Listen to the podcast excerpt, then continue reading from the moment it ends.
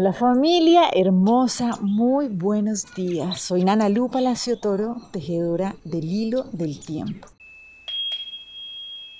Y hoy los saludo así, acuérdense que vamos avanzando en esta trecena de comprender qué es la sabiduría sagrada. Y esto es muy lindo porque diferente a lo que muchas veces se piensa, ¿no? que la sabiduría, la mente. Realmente no hay mente ¿sí? que pueda realmente convertirse en ciencia sagrada si no ha sido verificado a través de nuestro corazón. ¿sí? O ese es como uno de los grandes misterios. O sea, de información, ¿no? de conocimiento, está lleno todo. Entonces lo que siempre hablamos, ¿no? Como que uno puede meterse en cualquier página y en internet, hay un montón de información, en bibliotecas, tal. Pero realmente eso es información. Otra cosa es la sabiduría sagrada, que es la que llevamos puesta de verdad, que es la que nos permite hacer de cada uno de nuestros días una posibilidad realmente armónica y gozosa de transformarnos, independientemente de que sea lo que sea, independientemente de que pinte ser algo súper difícil. O sea, realmente cuando desplegamos esa sabiduría que está dentro de nosotros, pues realmente vamos con el faro cada vez más encendido. Así. Entonces hoy el Nahual anfitrión, que es el dos Keme, nos viene a ayudar y a traer realmente con esta conciencia la práctica. ¿sí? Ya nos dices como, no más carreto, o sea, desde la información, pues claro, es importante saber, pero no sirve de nada hasta que no es verificado. ¿sí? Entonces, en esa medida, es lo que nos viene a decir el Nahualito Keme. Ok, recuerden que de verdad no es posible perdonar la culpabilidad, pero básicamente porque no existe. Entonces miren aquí lo interesante, el navalito Keme es el que nos viene a llevar a comprender qué es esto de la muerte, qué es esto de morir. Entonces si lo vemos desde el ego, es como qué susto, qué susto porque se va a desaparecer algo, ¿no? Entonces, que la materia, porque acuérdense que el ego lo que hace es así reducir y mantenernos muertos del susto creyendo que somos ese personajito, ¿sí? ese cuerpito, esas tres cosas materiales que se han logrado con dificultad, con, ¿sí? Esa es la visión del ego, ¿sí? Entonces, eso es lo que nos viene a enseñar de la muerte. Pero cuando abrimos y lo miramos desde la conciencia, lo que nos viene a decir eh, este maestro realmente es, ¿no? o sea, la muerte es exactamente la misma puerta que nos conecta con, que la podemos transitar cuando comprendemos de verdad lo que es el amor y lo que es la vida, porque realmente la muerte es morir a lo que no es real, ¿sí? Vamos muriendo a lo que no es real para podernos ir transformando. ¿A qué me refiero? Entonces yo voy muriendo, ¿sí? A ese personaje que he creado. Yo voy muriendo a esas creencias limitantes que lo gobiernan.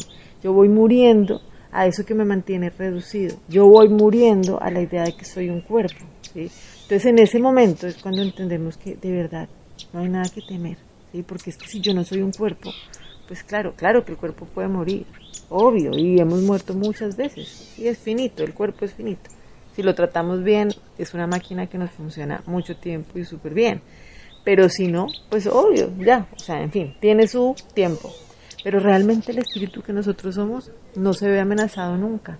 Entonces por eso no es finito. ¿sí? Ese es, esa es la diferencia de una muerte vista desde el ego, que es, ay Dios mío, esto puede morir en cualquier momento, o una muerte vista desde la conciencia, que es la manera que tenemos para soltar lo que nos hace limitados, para poder seguir creciendo cada vez con mayores niveles de confianza.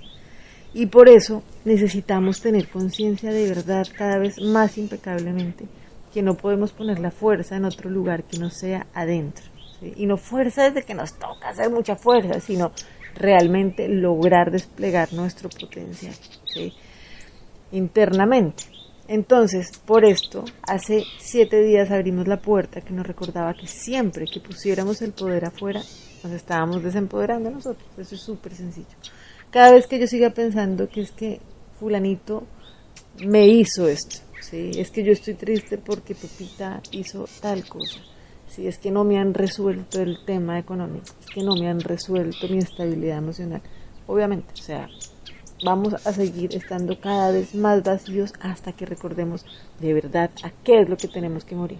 no al miedo de que otro nos deje morir, sino morir al miedo de nosotros mismos abandonarnos a nosotros. ¿sí? Entonces, ¿cómo hacemos para aprender a transitar este miedo?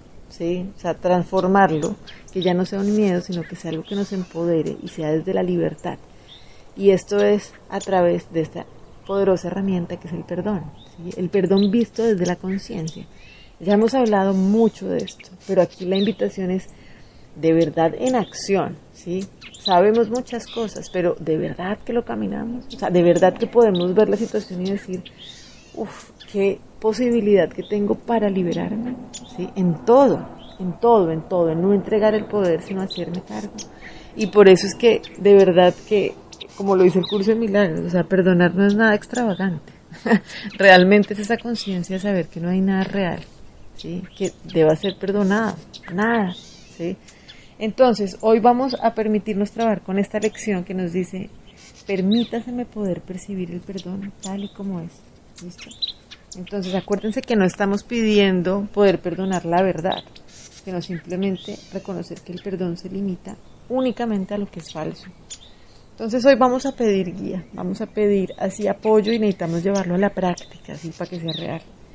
Entonces vamos a dedicar dos cuartos de hora en diferentes momentos del día pidiendo guía. Acuérdense que somos asistidos, uno hace una pregunta y tiene una respuesta. Entonces pidamos guía y vamos a pedir, permítaseme poder percibir el perdón tal y como es. Entonces aquí la invitación es que escojas a un hermano, a una situación donde vas a, catalogar sus pecados, entre comillas, ¿no? uno por uno a medida que crucen por tu mente, asegurándose de no concentrarte en ninguno de ellos en particular.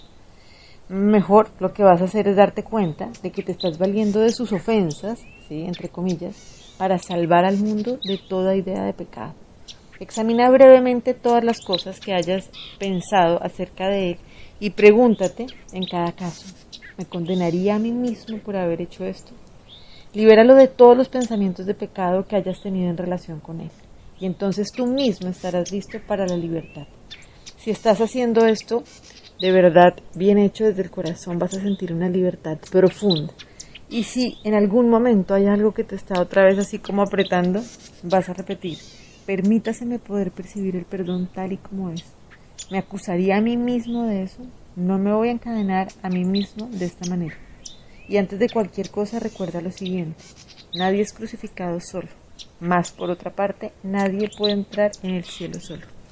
Les mando un abrazo gigante y bueno, aquí seguimos creciendo juntos. Bendiciones.